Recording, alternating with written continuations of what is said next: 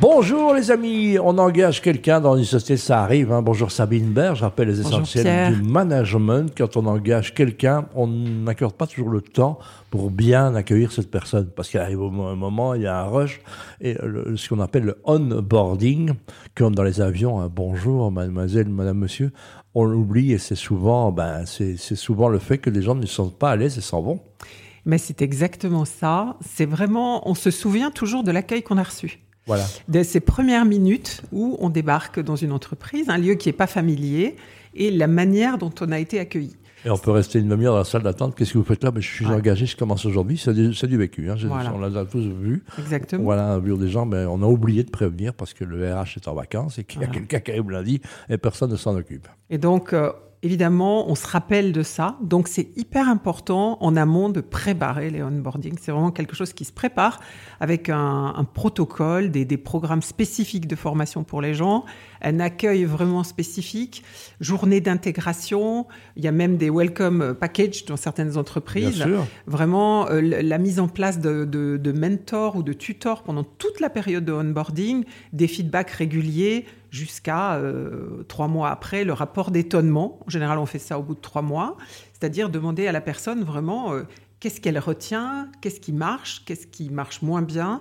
C'est hyper important. ce- Ouais, ce- parce que il faut la- le, le badge d'accès, l'ordinateur, euh, tout, tout- que tout ça marche et on ne doit pas attendre des jours et des semaines pour que ça marche. Ça arrive souvent, hein, malheureusement. Bah, ça peut arriver, hein, ça peut arriver que tout ça soit pas au point.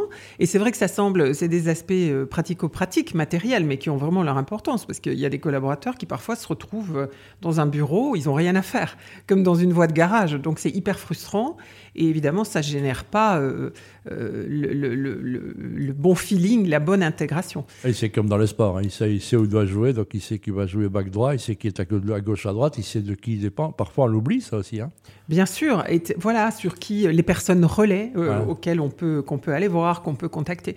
C'est vraiment le- le- la notion d'accueil, se rendre compte que au travail, bah, c'est comme euh, c'est comme dans la vie de tous les jours en fait. Cette dimension d'accueil, on débarque, c'est un, humain qui arrive, donc il a besoin de ce euh, de tous ces euh, ces éléments qui vont lui permettre de bien fonctionner. Même la place de de, donner parking, le maximum. euh, il peut commencer le lendemain en prenant la place du directeur général. Ça fait un bar au fou parce qu'on lui a simplement C'est pas déjà expliqué. arrivé, C'est ouais. déjà expliqué. C'est du vécu arrivé. partout, donc on doit se mettre à la place de la personne que, que l'on accueille. En fait. Mais absolument. Et puis communiquer.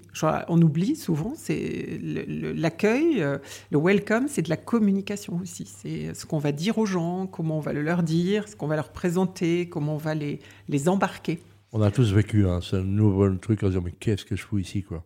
Finalement, donc on a tous vécu. Donc quelque part, dit waouh mon Dieu, je n'avais- Tout à fait, ouais. tout à fait. Et, d'ailleurs, c'est valable aussi bien pour des, des onboarding, euh, voilà, euh, euh, des contrats à durée indéterminée, mais pour des stages aussi. On voit ça souvent pour des stagiaires. J'ai des intermittents. qu'on voilà. recrute Ouais. et qui sont complètement. euh, ils savent pas pourquoi ils sont là. Et si se rajoute à ça en plus le télétravail, ça peut devenir vraiment compliqué. Bah, les onboarding, on peut dire que ça doit être la fête, l'accueil, c'est ça? Oui, l'accueil, et que c'est quelque chose qui doit être préparé pour donner vraiment le- le- la confiance à la personne qui rejoint l'équipe qu'elle est attendue et qu'elle a sa place. J'ai une question. Tu as été bien accueilli aujourd'hui? Ah ben, bah alors voilà. là, euh, chez Voilà, on a, on vraiment, a euh, réussi le test de l'onboarding. Bravo. À Bravo Pierre. à la semaine prochaine. Ouais.